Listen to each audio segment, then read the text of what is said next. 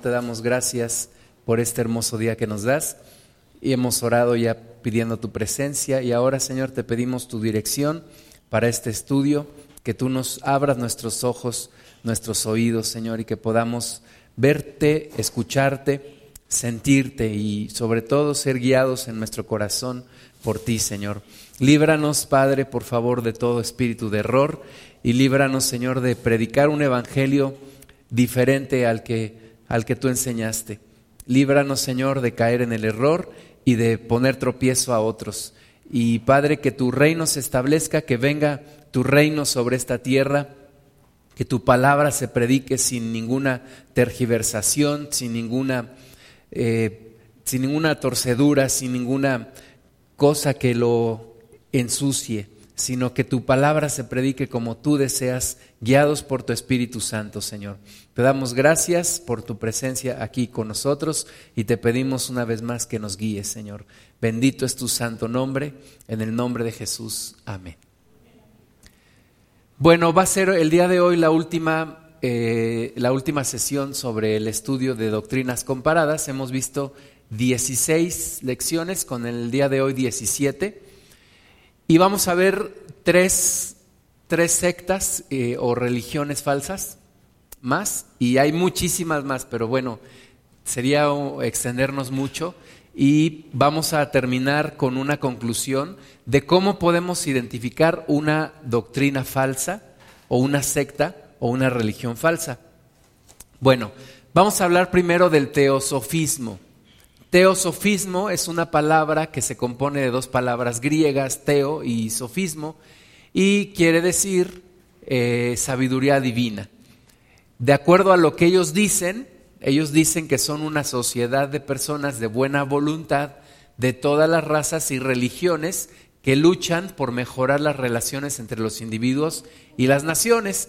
Aparentemente, pues es una buena causa, ¿verdad? Suena muy bien su, su misión, eh, sobre todo cuando dicen que luchan por mejorar las relaciones entre los individuos y las naciones, pero detrás de eso pues hay una, una confusión espiritual y, y un espíritu de error, porque ellos lo que buscan más que nada, guiados por el enemigo, es apartar a la gente del camino de Dios y que no puedan conocer el Evangelio de Cristo.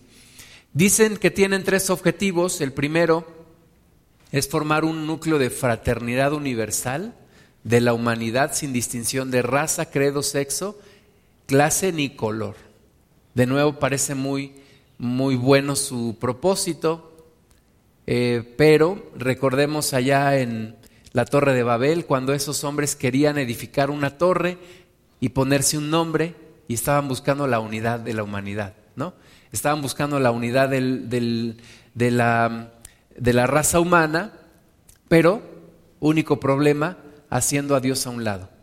Entonces, por noble que parezca el propósito, cuando sacas a Dios de todo esto, pues por más noble que parezca, no sirve de nada y es contrario al propósito de Dios. Su segundo objetivo, fomentar el estudio de la religión, filosofía y ciencias. Ellos mezclan las tres cosas, religión, filosofía y la ciencia. Y el tercero, investigar las leyes desconocidas de la naturaleza y los poderes latentes que hay en el hombre. El enemigo siempre que se disfraza de oveja, siempre la cola se le ve por algún lugar. ¿Verdad? Y aquí vemos cuando ya nos dicen que quieren investigar las leyes desconocidas de la naturaleza, nuestras antenitas de vinil deben detectar la presencia del enemigo. ¿Verdad? Cuando ya se habla de descubrir las leyes desconocidas, estudiar lo oculto, eh, descubrir los poderes latentes que hay en el hombre, hay que tener mucho cuidado con ese tipo de doctrinas y de religiones. Es una religión panteísta. Recuerden, el panteísmo dice que Dios es todo y todo es Dios. Ese nopal es Dios, por lo tanto lo puedes adorar, porque Dios es todo y todo es Dios. Eso es lo que dice el panteísmo. Creen también en la reencarnación y dicen que a través de reencarnaciones sucesivas el hombre volverá a su divinidad. Un poquito como el budismo, la misma idea. Dicen que la Biblia, pues sí, tiene unas partes inspiradas por Dios, pero otras no. Entonces califican a la Biblia. Dicen que Dios se le puede conocer, pero solo por iluminación. Y que la sabiduría verdadera viene por iluminación solamente a los que la merecen. El Señor Jesucristo dijo, bienaventurados y dijo, alabo al Padre, alabó al Padre y bendijo al Padre porque dijo, tú has ocultado todo esto de los sabios y entendidos y lo has revelado a los niños. Entonces, de acuerdo a la Biblia, Dios se revela no a los que lo merecen, sino Dios en su voluntad se acerca al hombre y quiere que el hombre se acerque a él. Y hablan de hombres perfectos, hombres divinos, que pueden habitar en el cielo o en los montes sagrados del Tíbet y les llaman Mahatma. Mahatma quiere decir maestros, sabios. Entonces es una mezcla entre budismo, hinduismo, nueva era. Tener cuidado con el teosofismo. Segunda secta que vamos a ver rápidamente el día de hoy, los Hare Krishna. En una ocasión llevamos mi esposa y yo a nuestros hijos al bosque de Chapultepec y de repente nos saltan unos, unos jóvenes vestidos de naranja, con unas tambores y unas flautas y unas guitarras y danzando. Yo dije, ¿qué es el mundial o qué pasó? Pero pues no, eran estos, estos muchachos del Hare Krishna. El, el, grupo Hare Krishna atrae principalmente a jóvenes. Tenemos que tener cuidado con nuestros jóvenes porque están muy dirigidos a ellos. Cuando una persona se adhiere a los Hare Krishna, le cambian el nombre y le ponen un nombre hindú. Y además abandonan sus hogares para habitar bajo el mismo techo que sus maestros.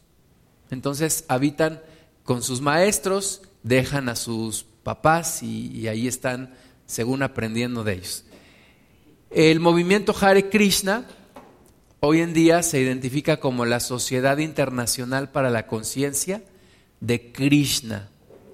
Y dicen que su propósito es promover el esclarecimiento espiritual y difundir el puro amor de Dios. ¿Cuál Dios? Pues el Dios Krishna. Aquí está, miren, el Dios Krishna, como lo pintan. ¿Quién es ese Dios Krishna?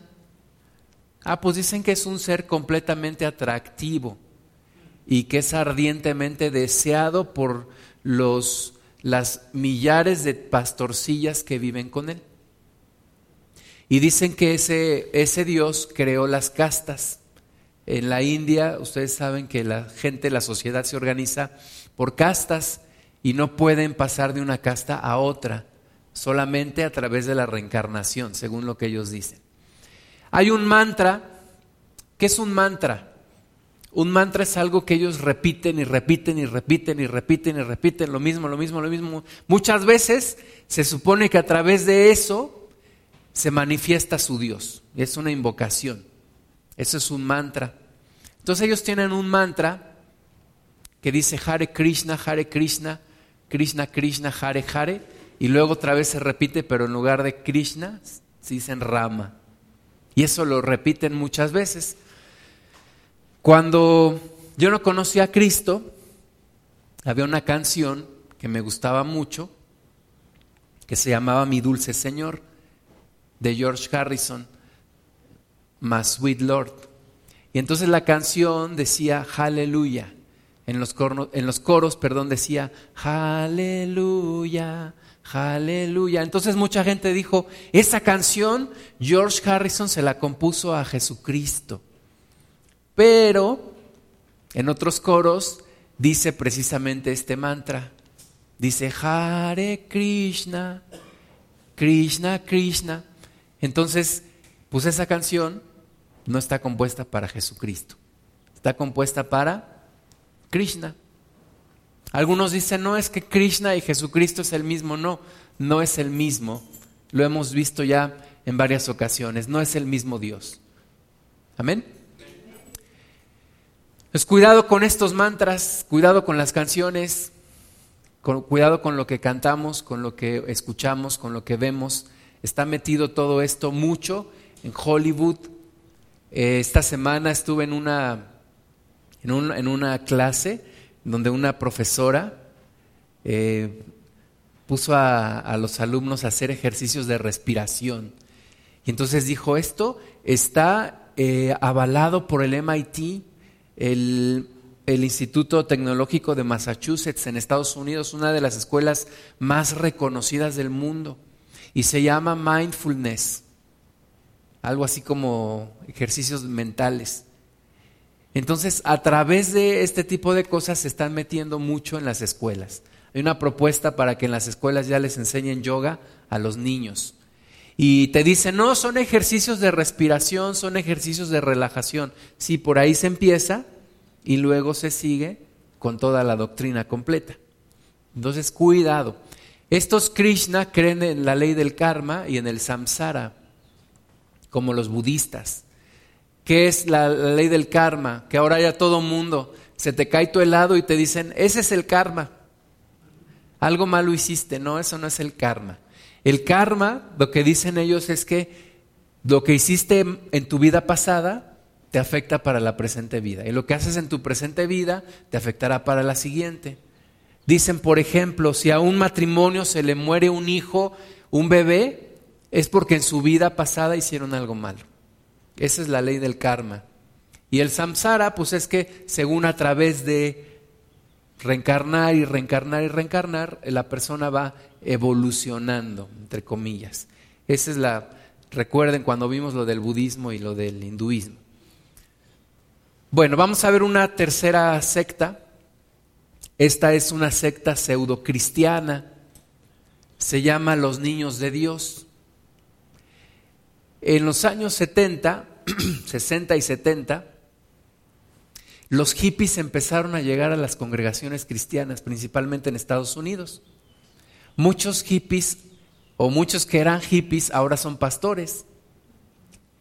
Y hubo uno, un hombre que se dedicó a, a moverse, a trabajar entre hippies y drogadictos.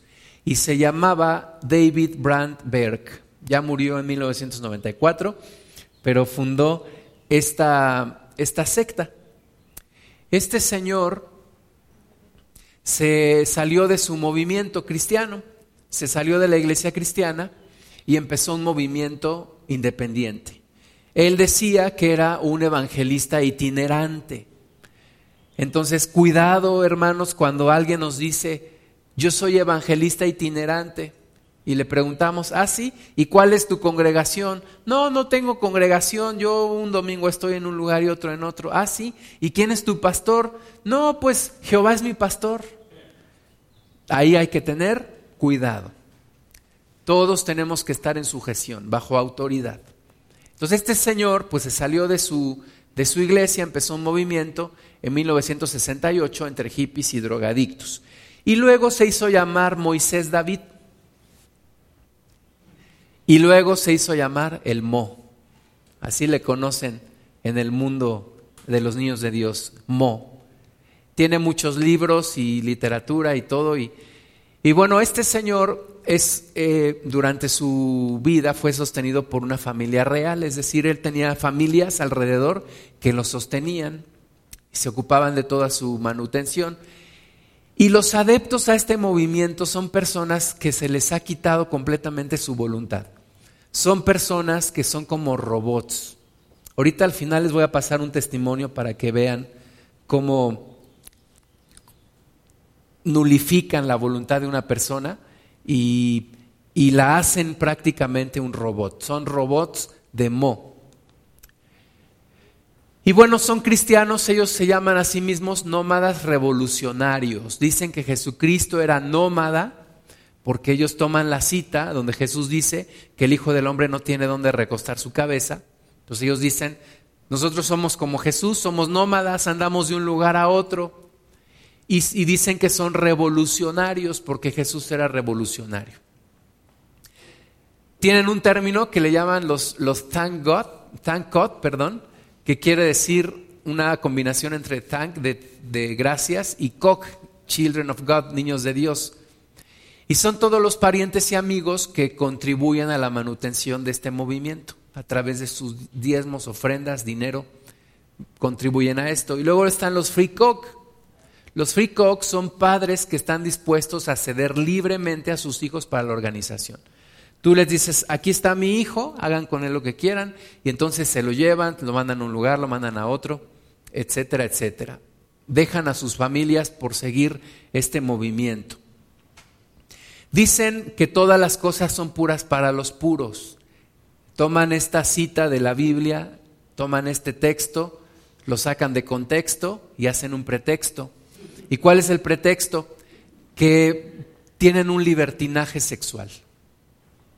Es, es feo decirlo, pero las mujeres tienen relaciones sexuales con hombres a los que les comparten la palabra, porque dicen que harán lo que sea con tal de predicar el Evangelio. Pues nada más que ese método no es bíblico.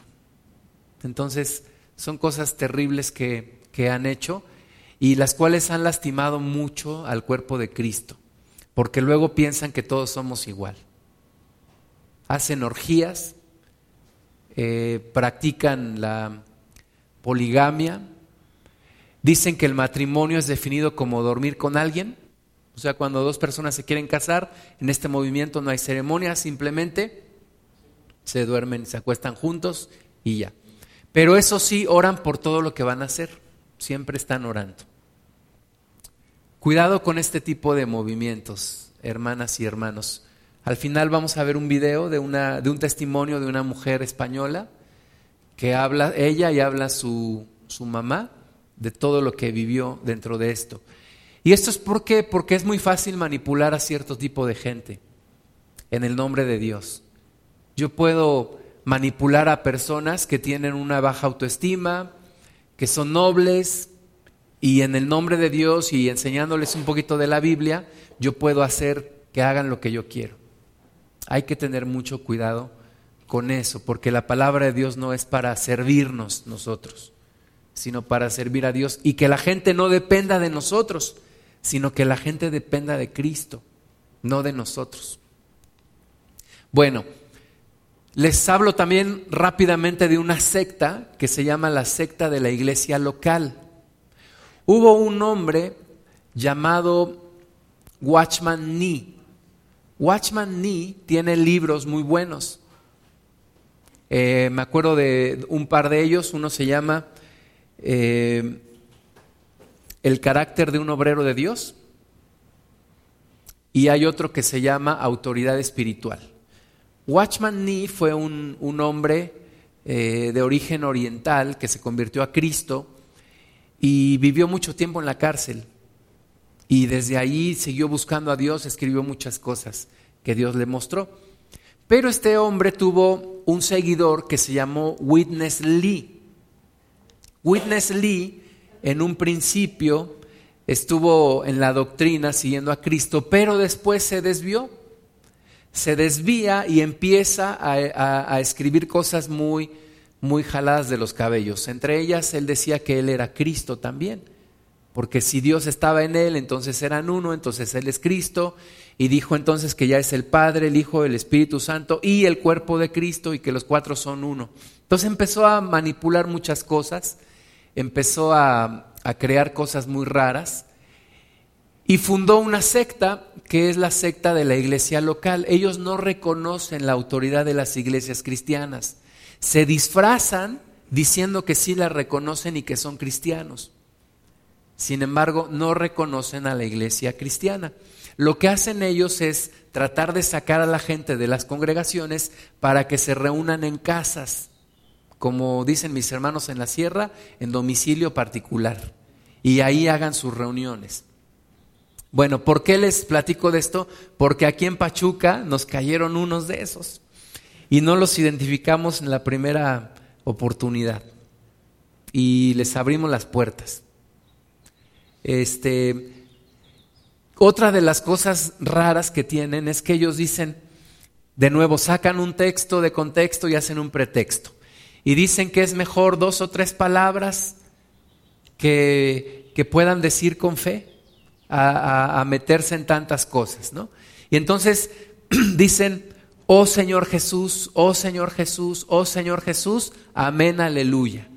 Esas son las cinco palabras que dicen, ¿no?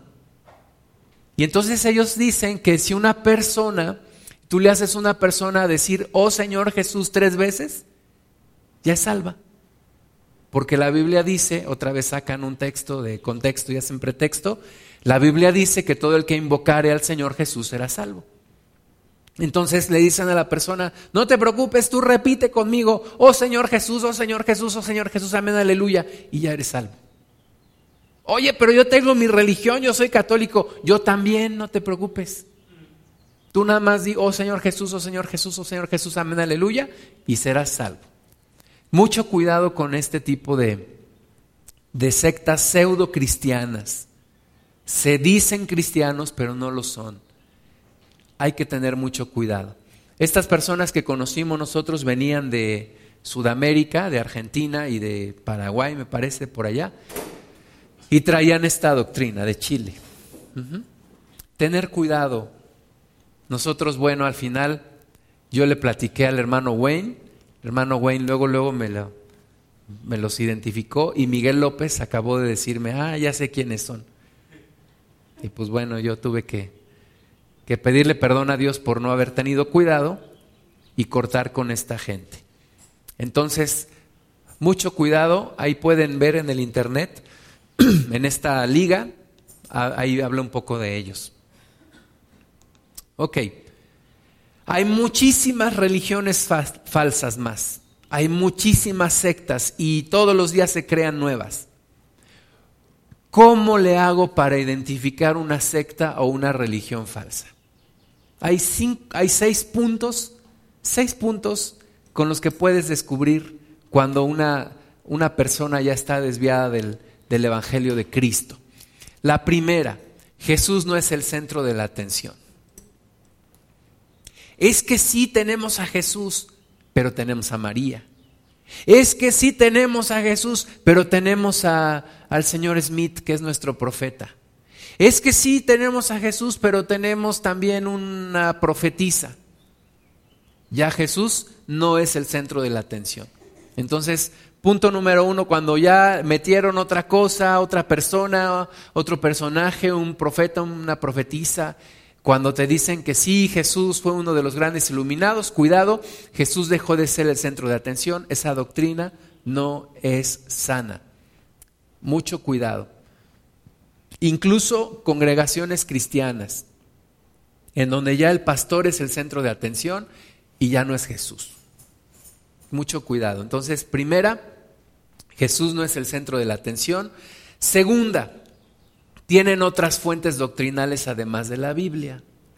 Bueno, sí tenemos la Biblia, pero también tenemos el libro del Mormón, o tenemos nuestra propia traducción de las Sagradas Escrituras, o bueno, está bien que leas la Biblia, pero nosotros tenemos el Corán.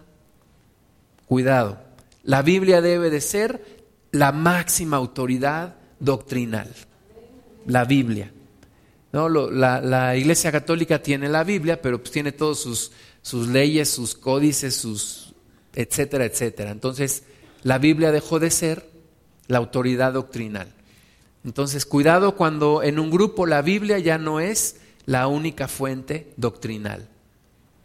Oye, pero los cristianos tenemos libros. Sí, pero cuando yo leo un libro, estoy consciente de que ese libro no es la Biblia. Puedo leer un libro de algún, de algún autor, de, algún pastor, de algún hombre que, que busca a Dios, pero nunca comparar ese libro con la autoridad que tiene la Biblia. Tercer punto, las sectas dicen que son los únicos que están en lo cierto. Es que nosotros tenemos la salvación, nosotros descubrimos la verdad. Mucho cuidado, hay también hay congregaciones cristianas sectaristas. Hay congregaciones que si te sales de esa congregación, casi, casi perdiste tu salvación. Y ya andas en doctrinas que no son. Nosotros, nosotros aquí sabemos que no somos los únicos que buscamos a Cristo. No somos los únicos que vamos a ser salvos. ¿Verdad? Somos parte de un cuerpo de Cristo que está por todo el mundo y que tiene muchos años en la tierra. No somos los únicos.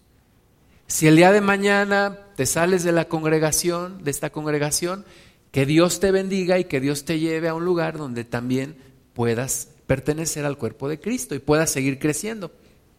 No somos los únicos. Amén. No somos los dueños de la verdad, tampoco. No somos los dueños del camino de salvación. La salvación la trae Jesús, no la trae una iglesia. Jesús dijo, yo soy el camino y la verdad y la vida, nadie, nadie llega al Padre si no es por mí. Entonces el camino a la salvación es una persona, no es una religión, no es una iglesia. El camino a la salvación es una persona y esa persona se llama Jesús. Amén.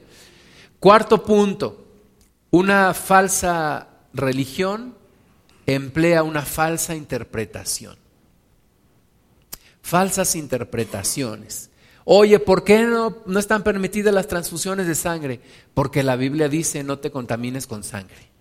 Es una falsa interpretación. Una persona una vez que tenía un espíritu de, de fanatismo, se hizo vegetariano se congregaba donde yo me congregaba, donde yo nací en la, congregación en México. Y un día platicamos con él y, le dijimos, oye, ¿por qué te hiciste vegetariano? Dice, pues no has leído en la Biblia que Pablo dice que la carne es contra el espíritu, pero si serás bruto, ¿verdad? Es una falsa interpretación, no es la interpretación correcta, por eso hay que llenarse del Espíritu Santo y leer la Biblia completa. No puedo yo sacar un texto y hacer una doctrina. Muchas de las sectas han hecho eso. Sacan un texto, ponen un énfasis en eso y sacan una doctrina de ahí. Yo no puedo hacer eso. Yo no puedo sacar un versículo y hacer doctrina. Amén. Si no le puede pasar como a un hombre que abrió la Biblia y, encontró ahí que decía, y Judas fue y se ahorcó. Cerró la Biblia, volvió a abrir y leyó que dijo, Jesús ve y haz tú lo mismo. Y la, la cerró y la volvió a abrir y dijo, y lo que has de hacer, hazlo pronto. Eso es lo que puede pasar cuando saco versículos aislados. Quinto punto, las falsas religiones y sectas le enseñan al hombre a desarrollar su propia salvación. ¿Verdad? El Islam tiene un montón de reglas, no me acuerdo cuántas, setenta y tantas reglas que tienes que hacer para ser salvo. Todas las religiones te enseñan cómo construir tu propia salvación. Jesucristo te dice, consumado es, ya está hecho. Jesús fue a la cruz, Él lo hizo todo. Lo único que tienes que hacer es creer, creer y nacer de nuevo. Y sexto, son extremadamente proselitistas. ¿Qué es proselitismo? Tratar de conseguir seguidores. Entonces, nosotros no, no buscamos seguidores nuestros. Yo no busco prosélitos, yo busco que la gente siga a quién? A Jesús, no a mí, no a la iglesia.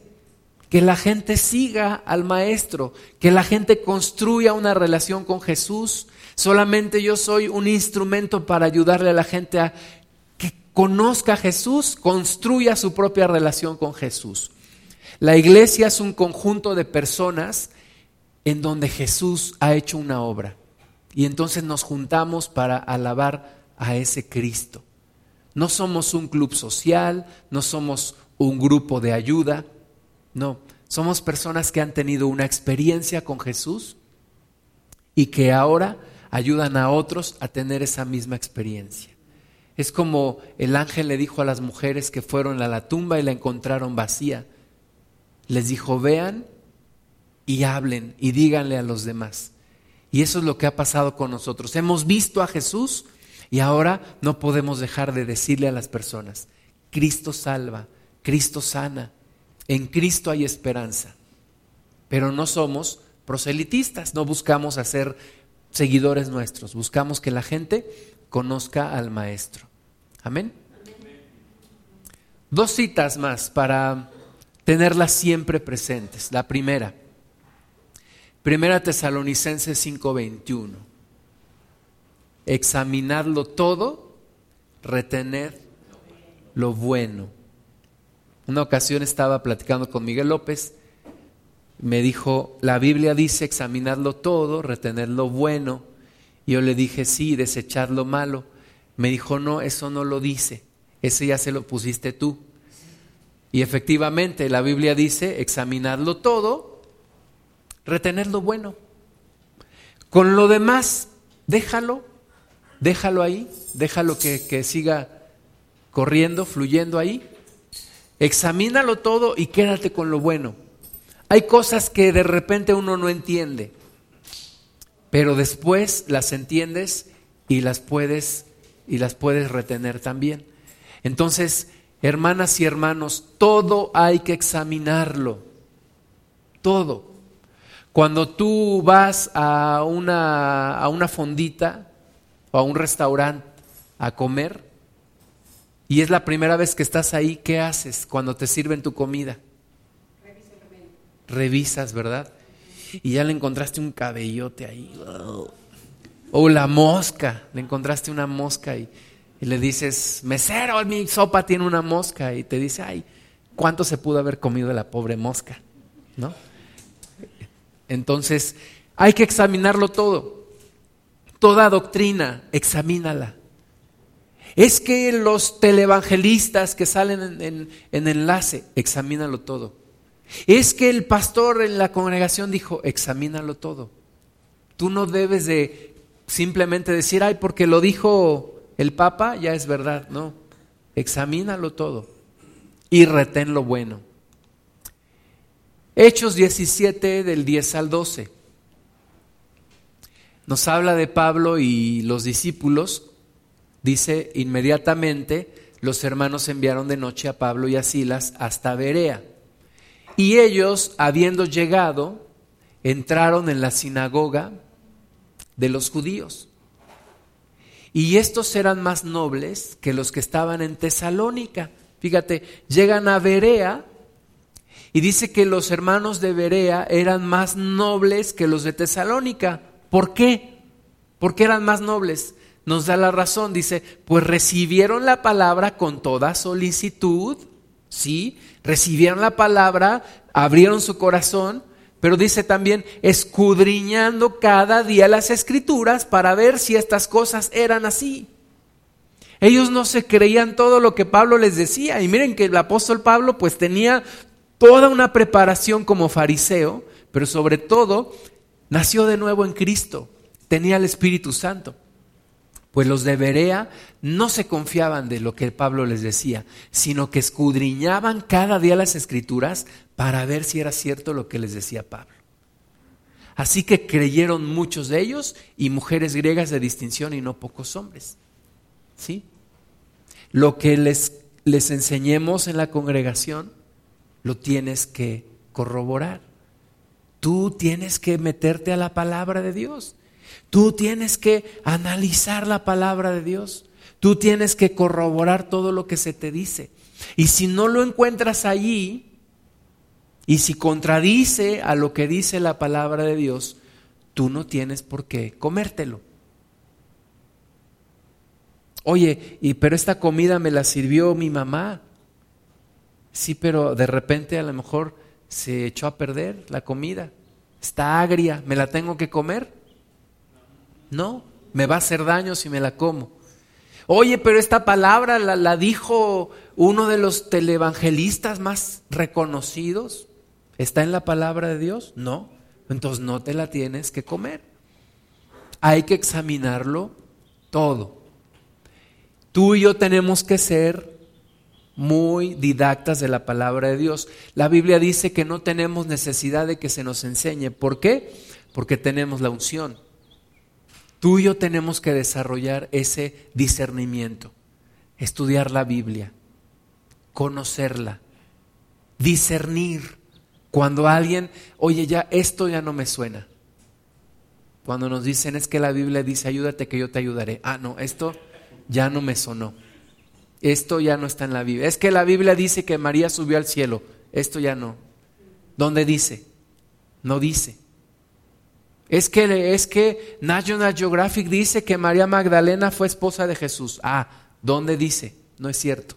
Aunque lo diga Nat Geo y aunque tengan miles de millones de dólares, lo que sea. Pero si la Biblia no lo dice, no lo creo. No tengo por qué comérmelo. Entonces, hermanas y hermanos, estamos viendo un tiempo donde va a seguir habiendo muchas doctrinas, mucha confusión, mucha falsa doctrina, muchos falsos maestros. Tenemos que tener todo el cuidado para no dejarnos desviar por eso. Vamos a hacer una oración y ahorita le, le doy la palabra a mi hermano Filo, quiere comentar algo, y les muestro un video que, que habla un poquito sobre una experiencia de estas. Señor, te damos la gloria. Padre, ayúdanos a estar bien fundamentados en ti, en tu palabra.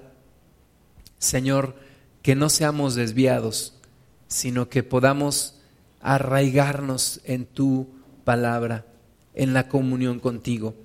Señor, que prediquemos la sana doctrina. Señor, que seamos buen testimonio que reflejemos la imagen de Cristo, que seamos embajadores de Cristo, Señor, que nadie nos pueda callar, sino que siempre llevemos tu palabra. Señor, ayúdanos a hablar, a hablar de ti, a hablar de tu palabra, a hablar de tu evangelio a mucha gente que está confundida, que no conoce la palabra de Dios y que por lo tanto ha sido engañada. Te damos toda la gloria a ti, mi Cristo en el nombre de Jesús. Amén.